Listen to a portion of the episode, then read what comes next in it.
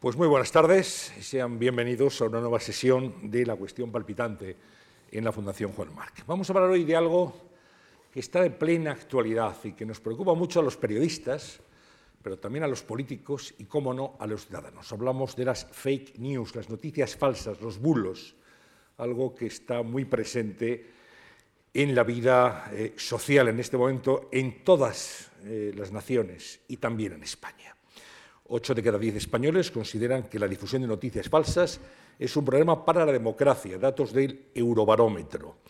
Y el Gobierno, como saben, habrán leído en la prensa hoy, ha creado una unidad especial para luchar contra las noticias falsas. Por tanto, estamos hablando de plena actualidad. Íñigo Alfonso, muy buenas tardes, ¿cómo estás? ¿Qué tal, Antonio?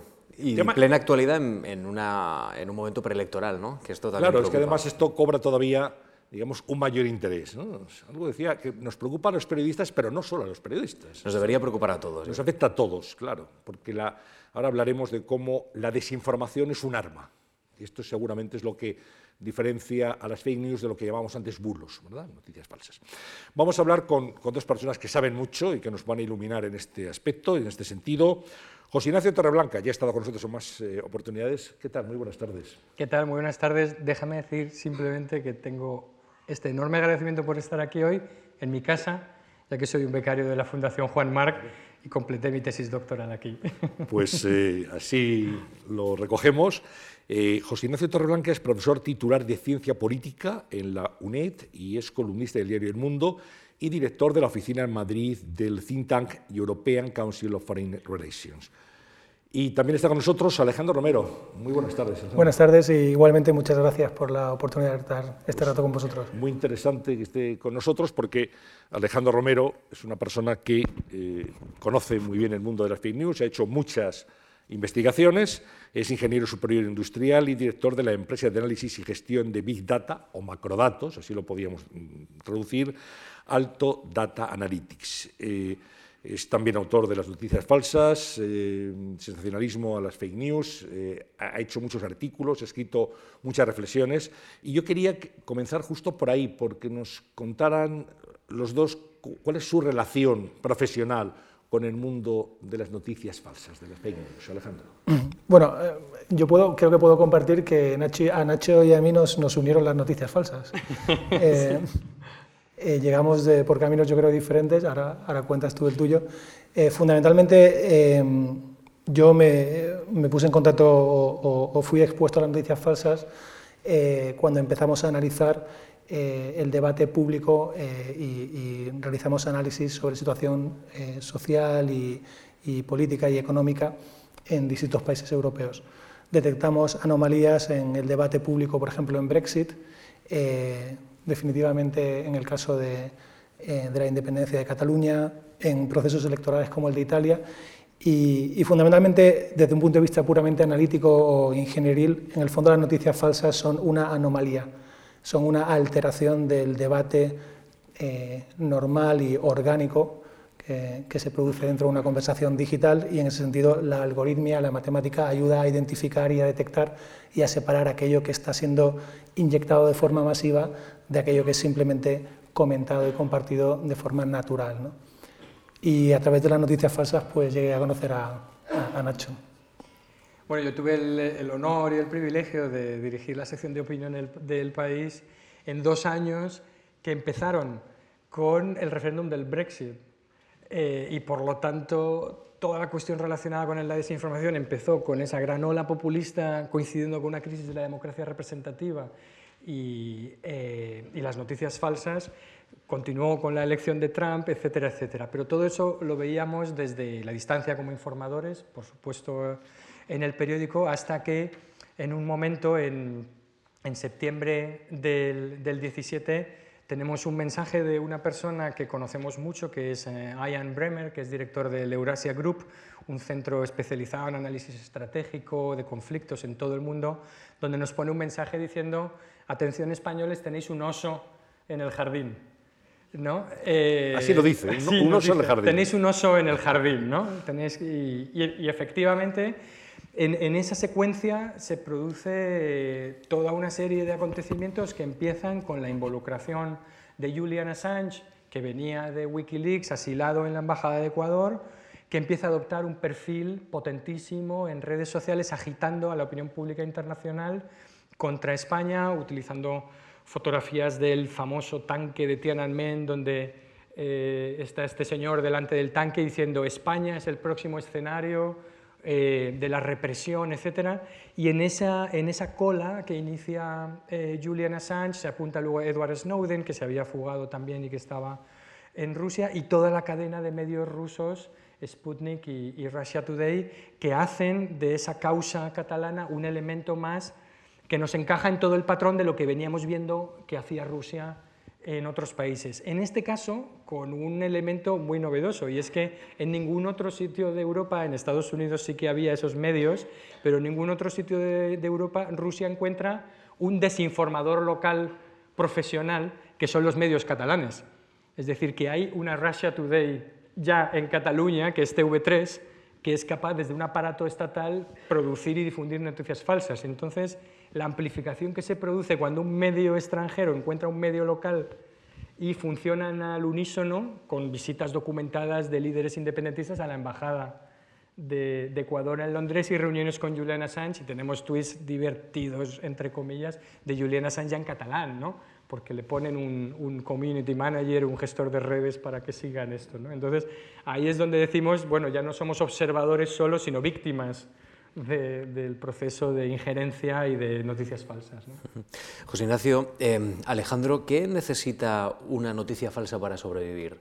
¿Necesita redes sociales? ¿Necesita saltar a un medio tradicional con mucha credibilidad?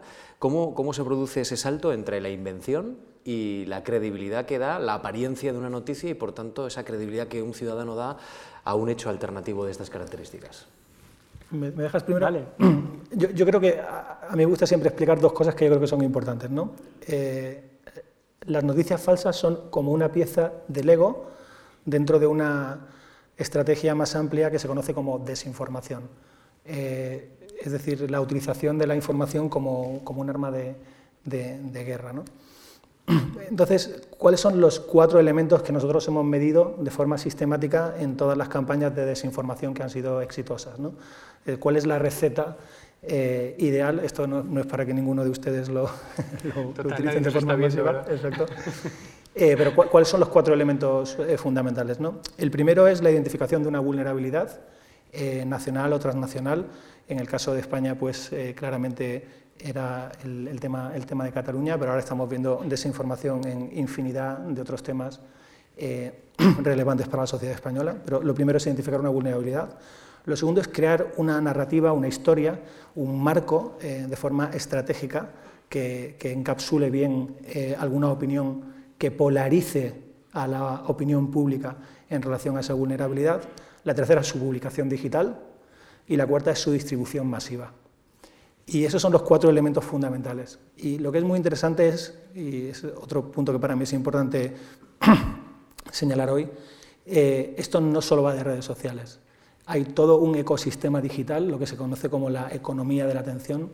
Eh, las redes sociales son también un elemento, pero tenemos blogs, foros, comunidades, donde ese tipo de noticias, grupos de WhatsApp, ese tipo de noticias son inyectadas y son difundidas de forma masiva y de forma muy estratégica. Los vídeos, cuando los analizamos, los textos, cuando los analizamos, la forma en la que se difunden, cuando lo analizamos, eh, siempre tienen una intencionalidad muy concreta y siempre tienen, cumplen esos cuatro eh, elementos que, he citado antes.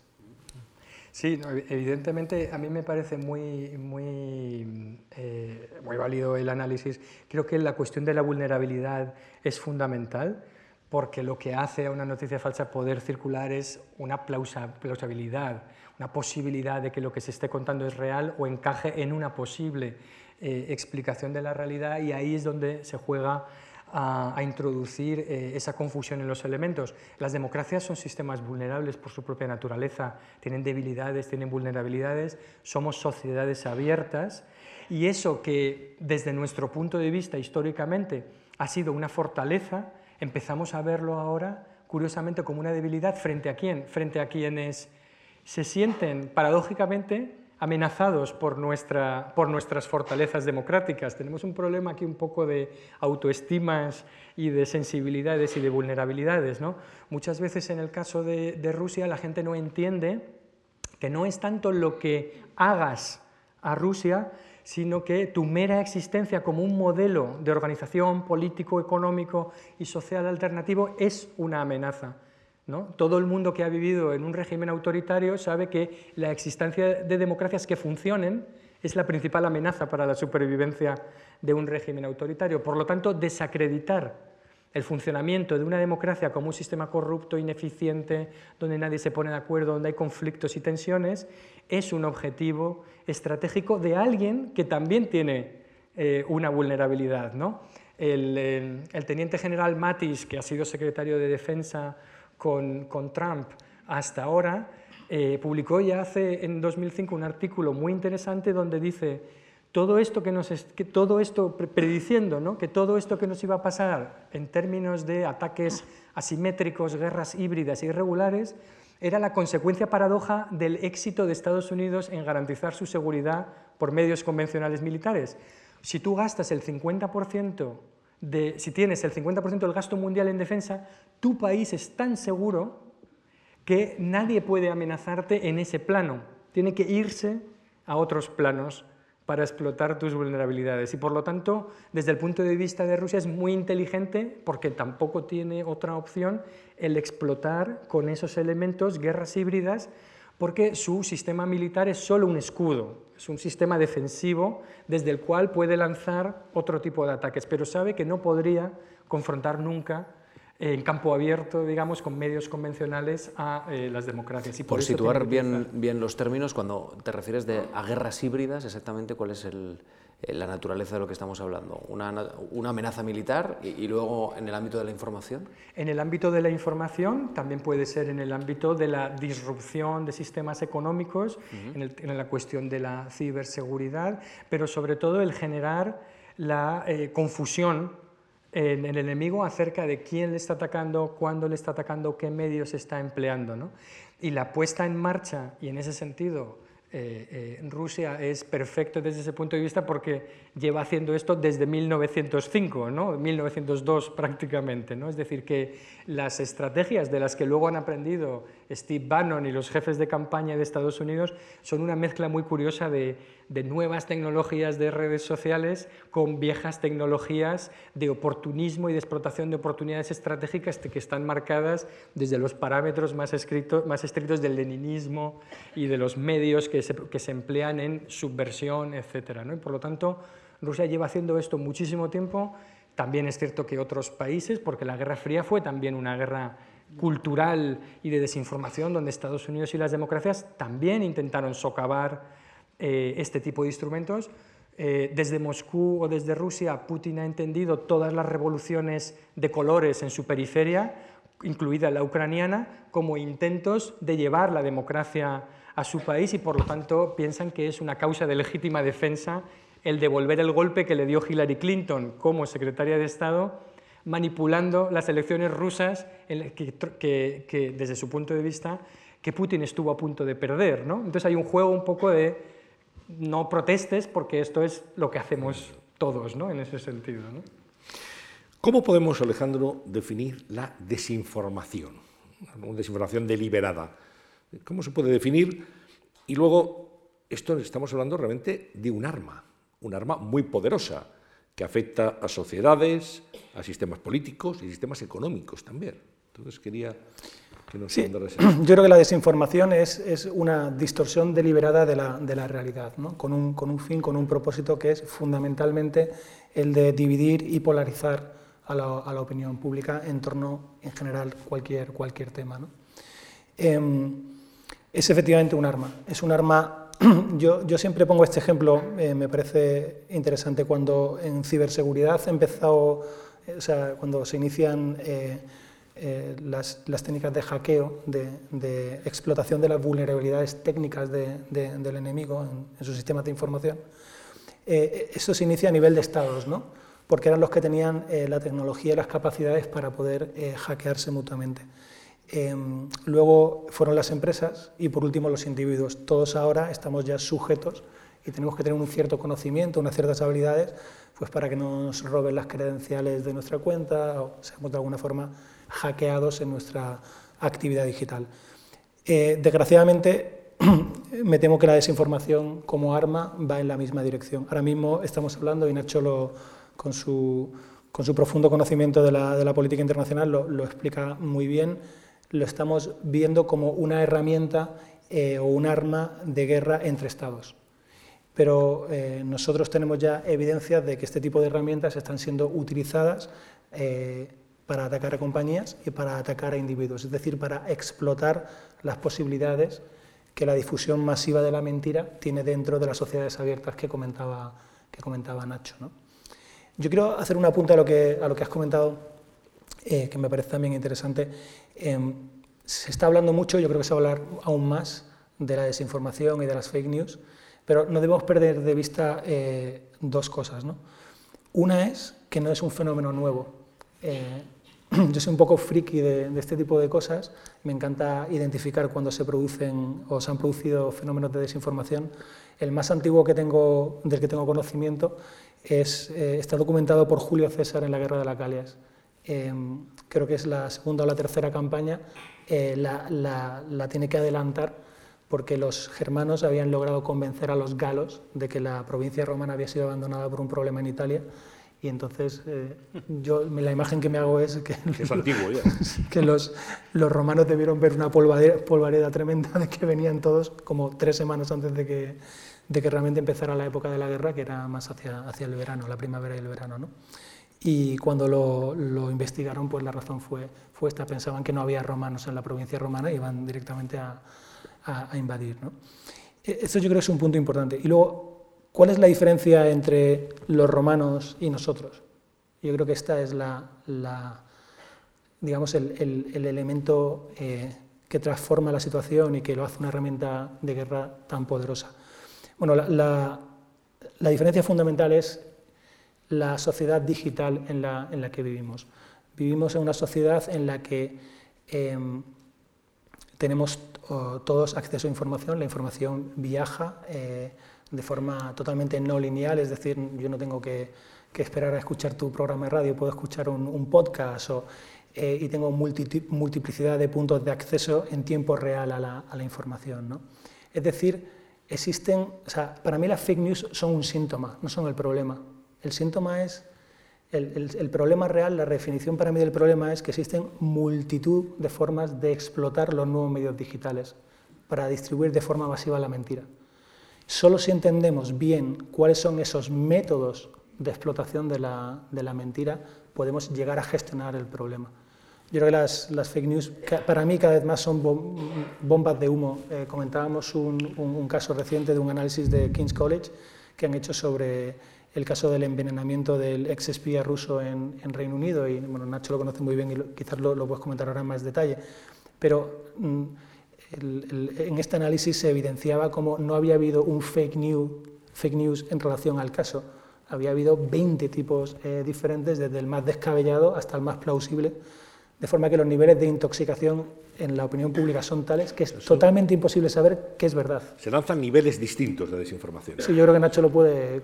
Es un ejemplo muy potente. O sea, no, un mensaje único, sino un... Dependiendo del grupo al que, al que quieres llegar, ¿no? porque en el, envenenamiento, en el envenenamiento con este agente químico en, en, Salisbury, de la familia, del, del caso de Skripal y otros, lo que si construyes solo una verdad alternativa, eh, es muy fácil, digamos, que los medios tradicionales se concentren en desmontar esa mentira, ¿no? Porque, porque esa mentira necesita un orden de coherencia lógico que puede ser expuesto. Pero si en lugar de o contra la versión oficial del gobierno expongo 20 tipos distintos de mentiras que van de más a menos y tocan a, a diferentes audiencias, porque está estudiado qué audiencia, en qué nicho de opinión va a encajar mejor, era el, caso del despliegue informativo que hizo Rusia en esa crisis era en, casos tan sofisticado que había versiones difundidas por Rusia que reconocía que los hechos los habían producido, elementos no controlados dentro del FSB que querían demostrar que Rusia era una gran potencia. Porque hay un público dentro de Rusia que cree eso y quiere creer eso. Y por lo tanto a ese público le puedes contar eso. A otro le puedes contar que es un experimento que estaban haciendo los británicos que salió mal y que por lo tanto ellos son los culpables. ¿no? Otros que lo han hecho adrede envenenar los británicos a estos rusos para echarle la culpa, ¿no? porque, porque el perfil es que cada persona está dispuesto a creer, incluso a veces se demuestran en los estudios, versiones contradictorias del mismo hecho. ¿Cuál es el objetivo? El que el público llegue a la conclusión de que nunca sabremos la verdad. ¿no? Hablábamos de, estamos en el aniversario del 11M y hay un relato oficial de, una investigación oficial sobre el 11M, hay una verdad judicial del 11M y alguna que otra teoría conspirativa. Pero no hemos visto, pero esa teoría alternativa se puede desmontar y no ha tenido esa credibilidad porque, eh, porque la, nuestra democracia ha funcionado eficazmente, porque la, desintermediación que ocurre en otros ámbitos no ha ocurrido ahí. Pero en estos casos, hoy en día sería diferente probablemente. Pero, pero ¿cuándo renuncia la sociedad a conocer la verdad o cuando dice ya es imposible? Cuando deja de confiar en los emisores de la información y por eso la, crisis de desintermediación en la que vivimos, que afecta a todas, la democracia representativa requiere que los ciudadanos encuentren personas, intermediarios, que les representen bien como agentes políticos, bien como agentes informativos, y necesitan confiar en ellos.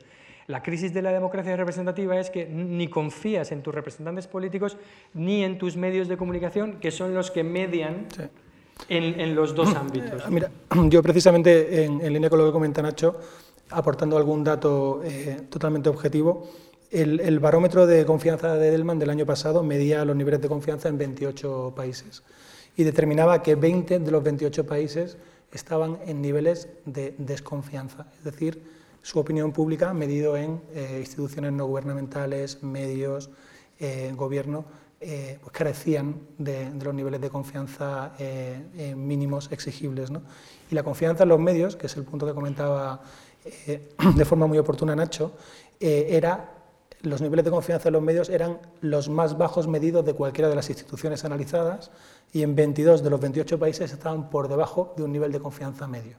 O sea, eh, cuando antes hablábamos de una vulnerabilidad, eh, esto es claramente una, vulnerabilidad, una vulnerabilidad que está siendo explotada de forma muy inteligente por aquellos eh, que quieren de alguna forma dividir o polarizar sociedades occidentales. Mm. Eh, de hecho, el Eurobarómetro Alejandro señala que el 83% de los españoles creemos que las fake news son una amenaza para la democracia, pero ese mismo barómetro señala que el 75% no nos fiamos de los políticos. Hay un gran problema de confianza y de credibilidad en, en la política. Lo que a mí no me puede quedar claro, o reflexionando y escuchándos con atención, es cómo una persona medianamente formada, eh, con una carrera universitaria, acostumbrada durante muchos años a consumir medios de comunicación y, dar credibilidad y confianza y por tanto parte de sus decisiones basarlas en ese caudal de información que llega de los medios de comunicación, puede acabar abrazando hechos alternativos. Es decir, considerando que los hechos no son hechos o que son cuestionables. No, serán cuestionables las interpretaciones sobre los hechos, pero el hecho es, ¿no? Pero es que ya estamos en un momento en el que se duda del hecho, que es casi casi el inicio de, cualquier conversación, ¿no? Si no nos ponemos de acuerdo en el tablero, es muy difícil que luego podamos construir algo sobre él.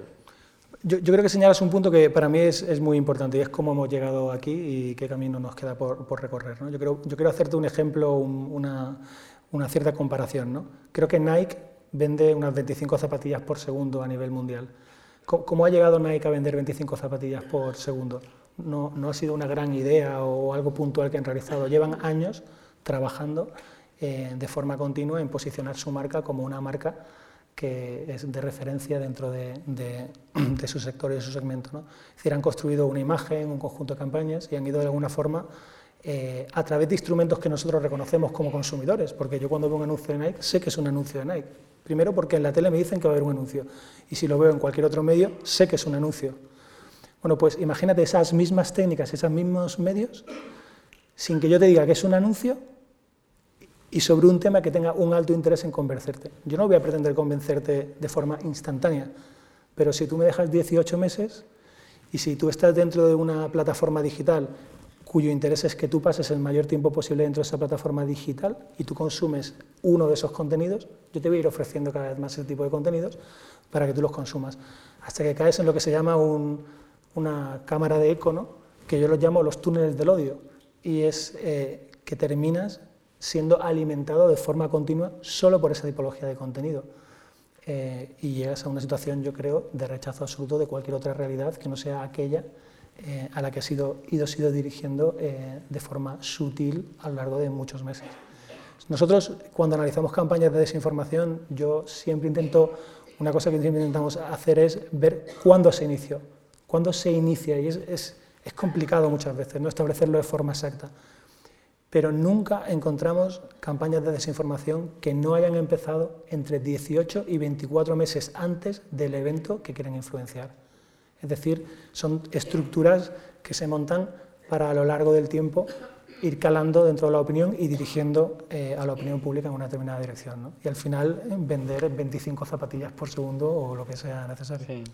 Pues que el, modelo de negocio del periodismo de calidad tradicional, como alguno de los que estéis aquí representáis, consiste en hacer, en, proveer noticias equilibradas basadas en hechos verificados, contrastados, y de los cuales se responsabiliza el medio que los difunde y particularmente los periodistas y la empresa y además altamente regulados en todos los sentidos de forma transparente. El modelo de negocio de las redes sociales, sobre todo cuando actúan como medios de comunicación, es, es el inverso.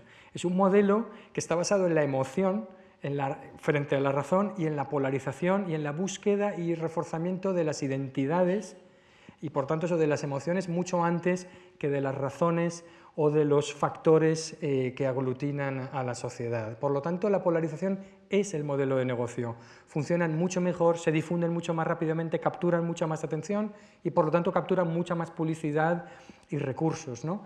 Esto es muy revelador que entendiera mucho mejor cómo funcionaba Facebook eh, los rusos desde su agencia en San Petersburgo que la propia democracia que había dado lugar a Facebook, porque cuando ves el análisis forense de la campaña de desinformación que los rusos han aplicado en Estados Unidos durante toda la campaña, pero antes de la elección de Trump, tiene cosas tan increíbles como eh, crear estos ecosistemas, por ejemplo, uno de los, de los objetivos de esa campaña era reforzar la autoestima, pero también el sentimiento de agravio de las comunidades afroamericanas para con mensajes positivos, en este caso, de qué importantes son nuestras vidas, em, qué comunidades eh, más completas, llenas de significado somos, y ahí, subrepticiamente, introducir el elemento, los blancos no nos entienden, no podéis votar por Hillary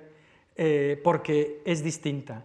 Hay hasta toda una iconografía diseñada de pequeñas panteras negras graciosas para difundir como stickers eh, en, WhatsApp y en Facebook para reforzar la idea de que las panteras negras son el orgullo de los afroamericanos que tienen que estar rebelándose contra un sistema que no les entiende.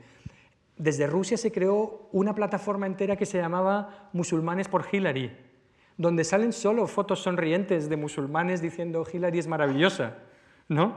para confirmar a los republicanos que Hillary era amiga de los musulmanes. ¿no?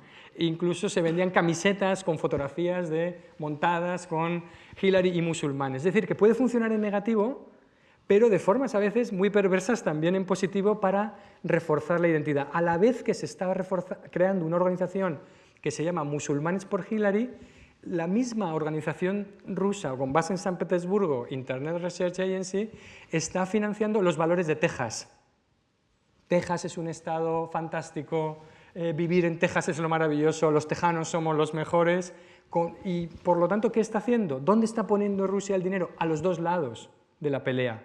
Está reforzando el sentimiento de pertenencia de la comunidad afroamericana y el sentimiento de identidad de los tejanos como blancos propietarios tal, que van a salir a votar. Y por lo tanto, es un juego increíble de sofisticado en el nivel de mensajes y las cuentas, ¿no? solo doy, una serie de datos que me parecen importantes para que la gente los conozca. ¿no? En esa campaña de Trump fueron 61.000 los posts, las entradas escritas en Facebook directamente por esta agencia, 10 millones de tweets, 1.107 vídeos, 116.000 entradas en Instagram que alcanzaron a 20 millones de personas y el alcance estimado de toda esa campaña son 126 millones de personas. 126 millones de americanos, algunos dos veces, no los contamos individualmente, recibieron productos informativos sobre, con contenido político originados en San Petersburgo. ¿no? Si uno se imagina esas oscuras factorías en Petersburgo, ¿no? de gente que está fabricando tweets falsos con una finalidad muy clara. Yo me quiero poner en el papel de cualquiera de los asistentes a esta sesión o que nos están viendo en este momento en streaming o lo van a ver después el vídeo. Bueno, ¿y yo cómo puedo defenderme de las fake news? Supongo que les preocupa esto. Yo, yo que leo el periódico, escucho la radio, veo la televisión, que estoy en Internet, que estoy en el mundo, ¿cómo puedo, como ciudadano responsable, protegerme de todo esto que estáis contando y que realmente asusta? por la capacidad destructiva que tiene la desinformación. Alejandro. La, la marca, una marca fiable, un periódico, una emisora de radio, una cadena de televisión solvente, tradicional, ¿eso podría ser, pregunto, una forma también de, generar confianza? A ver, yo, creo que como ciudadanos eh, todos tenemos una responsabilidad individual y yo creo que a grandes rasgos hay tres, cuatro cosas que podemos hacer, ¿no? La primera es todo esto que hemos estado hablando, ¿no? de la distribución, la fake news, etc., eh, tiene un público objetivo, que somos nosotros, y contribuimos con nuestra redifusión, clic, eh, o pasando un mensaje que creemos que es gracioso, o a lo mejor no, del todo apropiado, a través de WhatsApp, y a lo mejor incluye cierto, un cierto elemento de polarización o desinformación. Yo creo que hay que tener en cuenta cuál es el objetivo de aquellos que están haciendo este tipo de acciones. El objetivo es polarizarnos, que no hablemos, que nos enfrentemos, que no exista un diálogo. Lo comentábamos antes eh, sobre tu programa de radio. Y yo creo que todos, como ciudadanos, tenemos una responsabilidad individual en ponernos en la posición contraria, favorecer el diálogo, favorecer, eh, buscar puntos de acuerdo y, consensos y sobre todo no contribuir con nuestros clics y con nuestra redistribución a la, difusión de la desinformación. ¿no? Eso a nivel individual. luego yo creo que como ciudadanos tenemos una capacidad eh, increíblemente efectiva y poderosa, ¿no? Que podemos comprar cosas, ¿no? podemos comprar periódicos de referencia, medios, apoyar a los medios, porque yo creo que en el periodismo de calidad, en la capacitación de los periodistas y de los medios como auténticos eh, watchdogs, ¿no? Ah, auténticos eh, responsables de velar por la, la, salud del debate público, esta parte de esta, de esta batalla. ¿no? Entonces yo creo que esa responsabilidad individualidad que individual que tenemos ¿no? Eh, a estos tres niveles es, es, fundamental.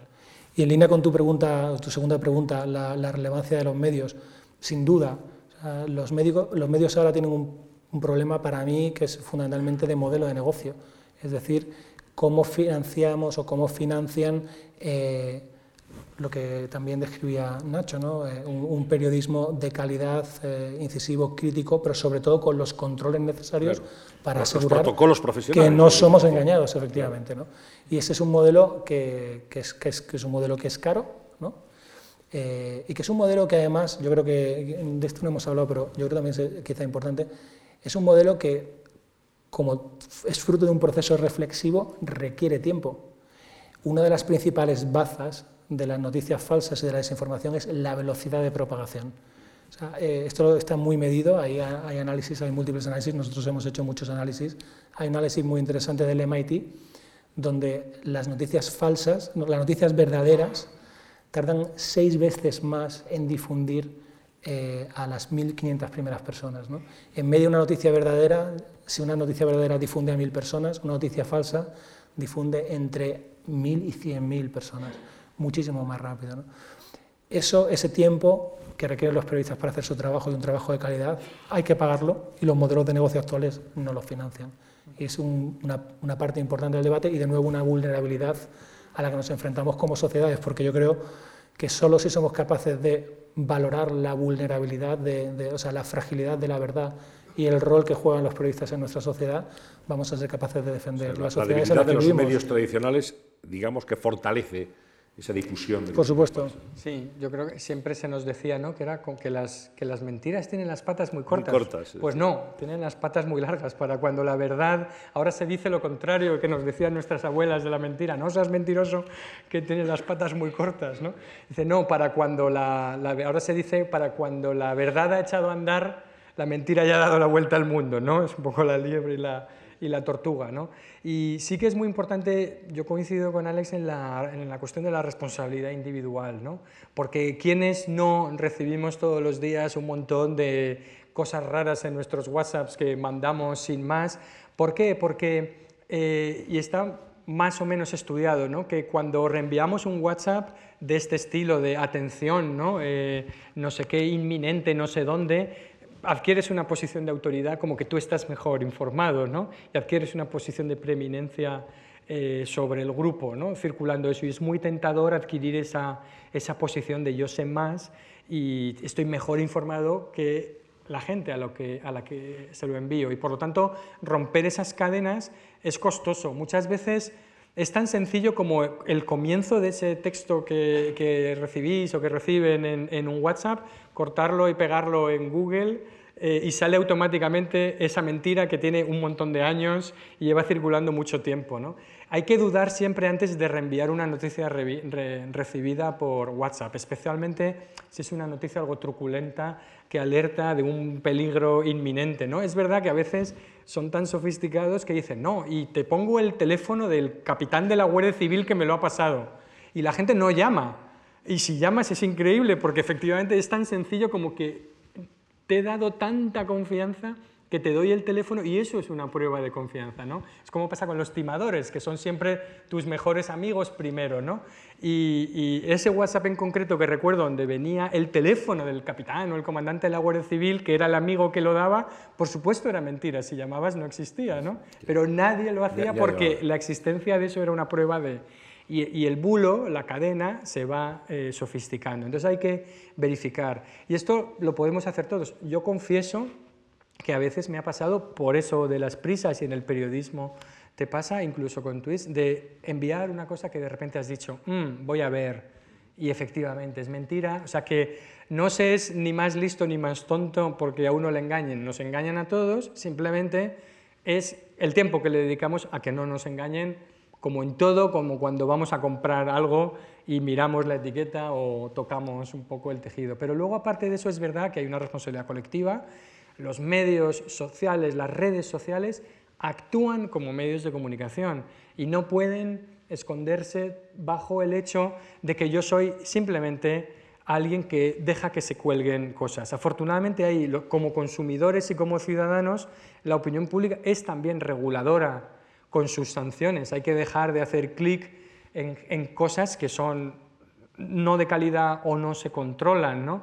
Los propios anunciantes también están empezando a ejercer ese control, porque cuando el algoritmo que es automático inserta en un vídeo de una decapitación un anuncio de cuchillos suizos o de navajas de Albacete, el anunciante de navajas de Albacete no está contento con que su producto sea anunciado al lado de un algoritmo. ¿no? Entonces, pero es verdad que necesitamos una regulación que sin entrar en ahogar y sofocar a los medios, al revés de herramientas. Y eso, como decías, tiene que ver con el modelo de negocio. Los periódicos nunca ganaron dinero, eh, fueron adoptados siempre por filántropos que consideraban que era un bien social su existencia. Hubo una época en la que el periodismo se ganó mucho dinero y eso casi ha sido un mal en el sentido de que es difícil volver a la filantropía, pero el periodismo puede que tenga que existir no como negocio, sino como pérdida de filántropos, como pasa hoy en día un poco con el Washington Post, ¿no? donde hay un filántropo que es el dueño de Amazon, pues que considera que ese es un bien público a proteger, ¿no? y el que el mercado necesita ese tipo de intervenciones.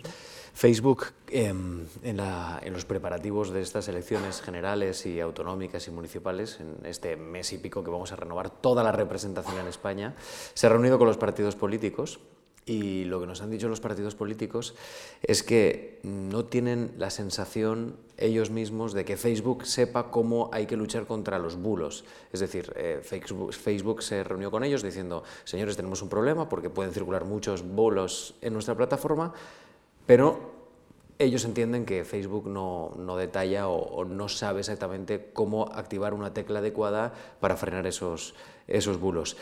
Eh, recientemente Emmanuel Macron eh, firmó una tribuna europea en 28 periódicos de, toda la Unión Europea en la que planteaba la necesidad de crear una agencia de protección de la democracia europea. ¿Qué hay que hacer? ¿Qué se puede hacer? ¿Tiene que ser una ley? ¿Tiene que ser la autorregulación de este tipo de plataformas eh, y de redes sociales? Es decir, hemos hablado de la responsabilidad personal del ciudadano, pero también habrá que transferir algún tipo de responsabilidad a quien está dando difusión a este tipo de bulos. ¿Qué opinas, Alejandro? Bueno, yo, yo creo que hay, eh, yo hay una cosa que tengo clara, una opinión personal, ¿no? y es que la autorregulación eh, ya creo que ha quedado bastante demostrado que no, que no, que no funciona. ¿no? Em, yo creo que es necesaria una, regulación inteligente em, de, la economía de la atención y, muy en la línea de lo que comentaba Nacho, sin, sin, a lo mejor ejercer excesiva presión sobre el ecosistema digital. ¿no? Y de nuevo, no, quiero centrarme en las redes sociales porque creo que es un problema, o sea, de nuevo, las, redes sociales son un elemento más. Nosotros, por ejemplo, cuando analizamos campañas de desinformación, las redes sociales son muy importantes porque se juegan en esos cuatro bloques que indicaba antes, el de la difusión masiva. ¿no? pero por ejemplo hay todo un conjunto de problemas en torno a las redes de anuncios, las redes programáticas o algorítmicas que de alguna forma inyectan anuncios en páginas web. ¿Y por qué esto es un problema? Pues porque, por ejemplo, pueden eh, inyectar anuncios maliciosos que lo que llevan es a los usuarios a un fraude. Sin embargo, los propietarios de la plataforma web no saben qué tipo de anuncios están siendo insertados en su web y los propietarios de la plataforma de anuncios no saben qué anuncios están siendo insertados dentro de su plataforma de distribución de anuncios. Es decir, que, esto no es un problema solo de las redes sociales. La propia economía digital, la economía de la atención, eh, está diseñada pensando en que todo el mundo lo iba a hacer bien. Y hay gente que se ha dado cuenta que es una herramienta magnífica para hacer el mal.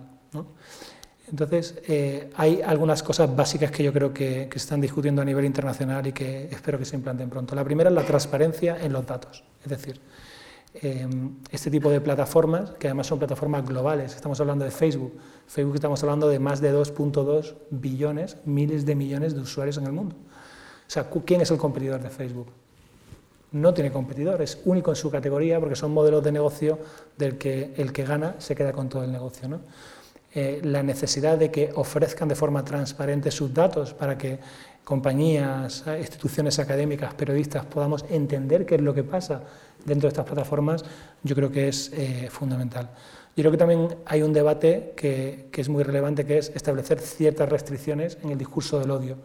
Y esto, obviamente, entra de lleno en todo el debate relativo a la libertad de prensa, a la libertad de expresión, pero yo creo que es un debate necesario porque sí que es verdad que amparados bajo esa eh, capacidad de poder decir cualquier tipo de cosa, se están diciendo auténticas barbaridades desde un punto de vista puramente objetivo, ¿no?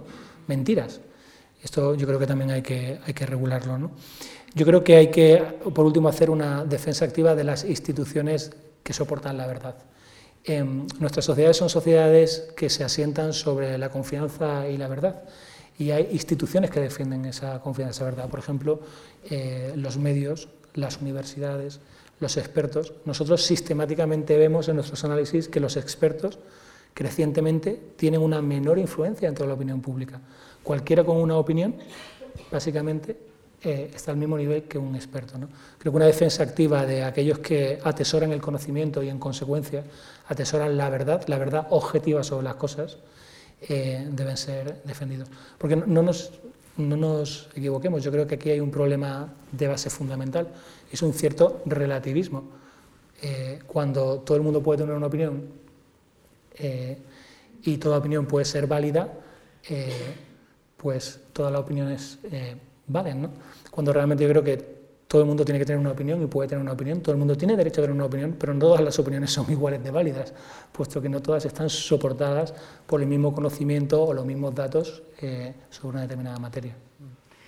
la, dimensión europea que señalabas al hablar de Macron me parece muy importante, ¿no? porque los europeos vamos más lentos, a veces más divididos y llegamos tarde y tardamos mucho en generar los consensos, pero también tenemos una serie de principios y valores que nos orientan a la hora de buscar las maneras de salir de estos embrollos. ¿no? Lo que ha ocurrido en esta, última legislatura, que termina ahora eh, en el Parlamento Europeo, yo creo que es muy positivo desde el punto de vista del mensaje que se ha dado a la ciudadanía y al resto del mundo de que Europa tiene algo que decir en la regulación de todas estas grandes empresas tecnológicas que nacen en unos ecosistemas empresariales donde, como el propio Facebook, la norma es muévete rápido y rompe cosas y ya iremos arreglándolo luego, ¿no? Y eso es muy importante para la innovación y el emprendimiento y la generación de éxito empresarial, pero cuando esas cosas que rompes son la privacidad, la confianza, los sistemas políticos, hay que parar. Lo que ha hecho la Unión Europea de imponer que parecía mentira que, o, increíble ¿no? Que, no, que, que, fuera a poder hacer, de regular a esas grandes compañías con reglamentos de protección de datos, ha sido un comienzo eh, muy importante. Y hemos visto testificar a líderes de estas compañías en el Parlamento Europeo, hemos visto a comités tan importantes como en la Cámara de los Comunes en el Reino Unido reunirse y hacer informes sobre cuál es el desafío que representan eh, estas, eh, estas, plataformas y este tipo de problemas. Y esa vía europea yo creo que es importante porque está marcando, al final, los europeos tenemos un poder, que es que tenemos un mercado de 500 millones de habitantes, aunque se quieran ir o no, los británicos ya veremos, ¿no? Eh, pero eso es un poder regulador enorme porque seguimos siendo la región más rica del mundo en términos agregados y por lo tanto lo que consiga regular aquí, aunque sea tarde, y de forma fragmentada tiene un impacto global. Hay una vía china ¿no? hacia, hacia la economía de los datos que no es la que nosotros vamos a practicar, donde hay no solo muy pocos controles, sino un papel del Estado muy preocupante en su capacidad de utilizar e instrumentalizar esto para ejercer el control ciudadano y soportar un régimen autoritario. Y hay una vía americana también de, de, excesiva eh, libertad y libertad con los derechos de los individuos. Yo creo que Europa tiene ahí un papel muy específico eh, que jugar en defender que esta economía de los datos no puede llevarnos a los mismos excesos que nos llevaron las economías o las revoluciones industriales anteriores. Tenemos una revolución industrial, puede generar millones y millones de puestos de trabajo y de valor añadido para todo el mundo, pero no se puede llevar por delante a las sociedades, sino que tiene que estar hecha en beneficio de ellas. Pero la gran pregunta aquí es a dónde nos quiere llevar la desinformación, generada por oscuras fuerzas en San Petersburgo, vete a saber dónde, en muchos sitios, ¿eh? no solamente allí. Al final se cuestiona la democracia participativa, se cuestionan los partidos políticos, se cuestionan los medios de comunicación, los sistemas en los que, los que vivimos. Pero ¿cuál es, digamos, la finalidad? ¿Dónde nos quieren llevar y para qué? Esto, ¿Hay estudios sobre esto? ¿Hay teorías? Bueno, yo creo que, Nacho ha puesto algunos ejemplos de, casos paradigmáticos. Eh, fundamentalmente, la desinformación que, busca esa, como comentaba antes, esa distorsión deliberada de la realidad, eh, en el fondo lo que busca es, confundir, ¿no? es, confundir, polarizar y sus objetivos pueden ser múltiples. Eh, cuando son estados, pues es obvio que lo que buscan es dañar al otro estado desde dentro, es decir, de alguna forma eh, generando o eh, afectando los niveles de confianza de sus ciudadanos en relación a instituciones eh, fundamentales y que son los pilares de las democracias en las pero, que... Pero para que, alguien se aproveche. O sea, que al final tiene que haber alguien que se aproveche de todo eso. Bueno, yo creo que Nacho ponía un muy buen ejemplo. Em, en el caso, por ejemplo, de estados, si hay estados que están en una lógica de, de si tú estás más débil como Estado que yo, pues yo gano. ¿no? Eh, esa puede ser una lógica. Hay, por ejemplo, nosotros en, procesos de, campañas de desinformación contra, contra compañías, pues la lógica básicamente es lograr un daño reputacional a esa compañía, incluso lograr que tenga un impacto en su cotización y obtener un beneficio económico de eso. ¿no? Eh, en el caso, por ejemplo, de la utilización de individuos, eh, pues es a lo mejor simplemente cometer fraude, suplantar una identidad con el objetivo de obtener un rédito económico. Es decir, que en el fondo, es, yo siempre lo digo, ¿no? pero la, la desinformación es como una navaja suiza, ¿no? En función de lo que, del objetivo que tengas, la puedes utilizar de distintas formas. Sí, es lo que hemos estado viendo, patrones muy, muy diferenciados en los objetivos, pero muy homogéneos en las técnicas. Y esto es realmente, yo creo, lo preocupante hoy en día, es que estamos ya en una fase que ya no es de desarrollo de las técnicas, sino de pura ejecución. Es decir, hoy la manera de intervenir con desinformación en un proceso eh, está casi al alcance de todo el mundo. Hay consultores que se dedican a vender estas técnicas en campañas electorales, eh, en campañas eh, de mercadotecnia para posicionar determinados productos o para desacreditar determinadas personas. Hay una historia interesantísima de, de estas largas de New Yorker que, que son de páginas y páginas, pero muy bien documentada, de, de exagentes del Mossad pues que montan su propia consultora para ir asesorando a pequeños candidatos en ayuntamientos para hacer campañas muy, muy micro. ¿Por qué? Porque la economía de los datos nos permite hoy en día llegar a un nivel de detalle tan preciso y tan eh, micro, ¿no? de, en pequeñas comunidades, que no es solo bueno, la campaña de Trump, etcétera, ¿no? sino es realmente intervenir con, con, esas herramientas en procesos muy pequeños, ¿no? desde eh, donde...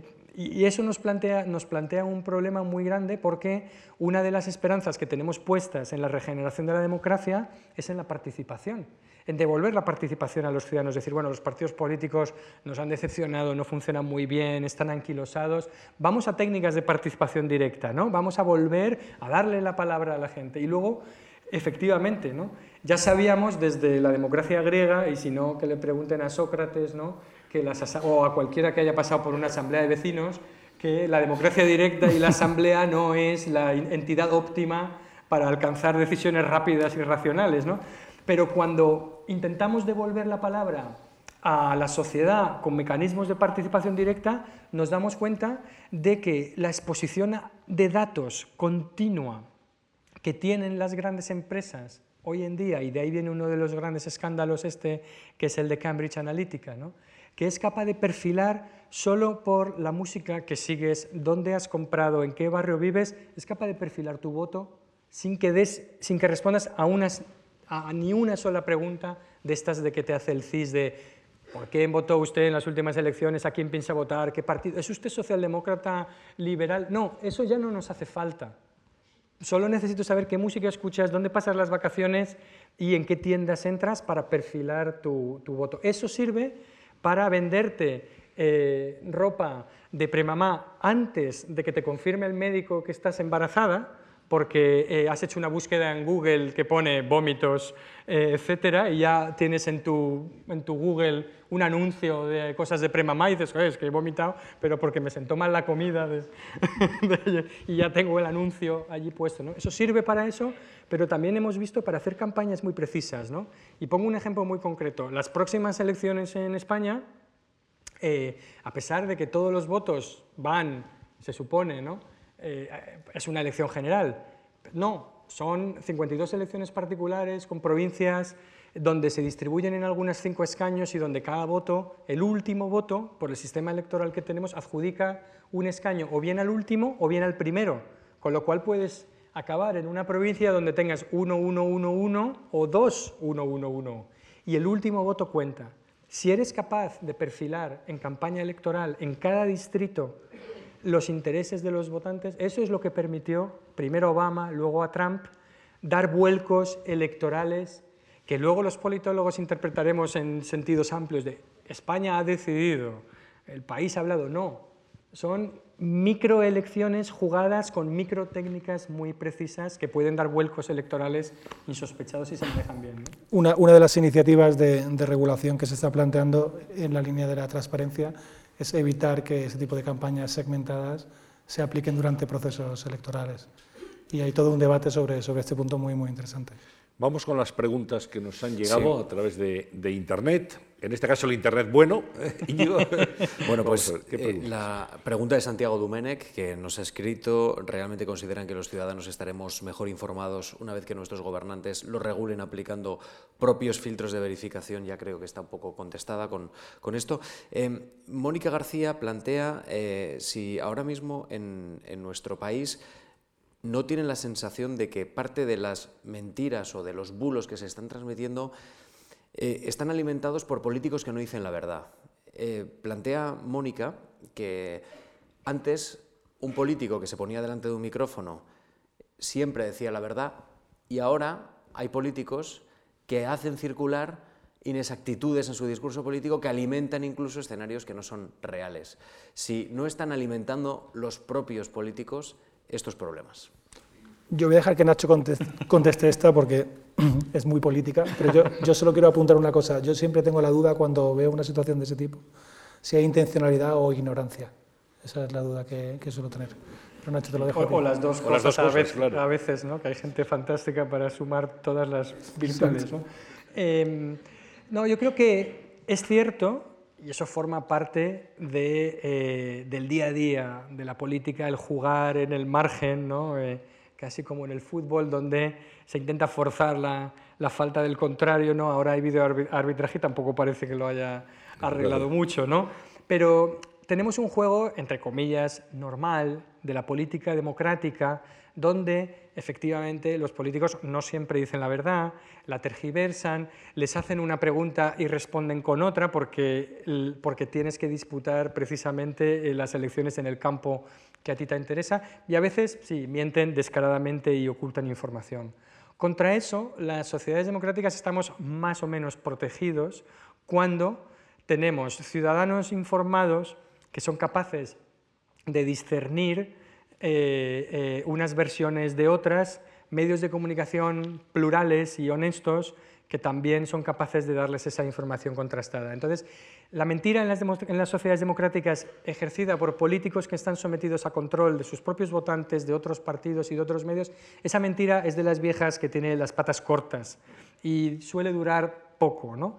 Lo que ocurre, y eso es importante, y yo creo que los que estamos en medios de comunicación cada vez lo observamos más, es que los votantes se están segmentando, se están yendo a nichos, cada vez consumen menos periódicos generalistas de amplio espectro, cada vez les gusta más estar en sitios donde todo el mundo sea como ellos, y entonces el problema es que ahora mismo estamos construyendo una cosa que se llama democracias de audiencias, que quiere decir que, de nuevo, si por la cadena de radio, la televisión que ves y el periódico que compras, puedo predecir tu voto con el 80 o el 90% de probabilidades. Y cada vez vamos agrupando más a la gente de tal manera que si solo consumes esa radio, solo ese periódico y solo esa cadena de televisión, y además esa cadena lo sabe porque cada vez sabe más sobre sus lectores o oyentes y se escora cada vez más a, agrupar el rebaño, al final, ¿qué es lo que pasa? Y yo lo he vivido, por ejemplo, eso en el periódico, que hay gente que no soporta ya que en su periódico haya opiniones distintas a la suya. No, no considera que tenga que haber un rango de opiniones que lo cubra todo y decir, bueno, pues desde aquí hasta allí y yo me posiciono o aquí o allí o en medio. Les molesta, te protestan. Eh, ¿Por qué publicáis esto? No estoy de acuerdo, no deberías publicarlo. no debería publicarlo porque no estás de acuerdo. Es una mala razón.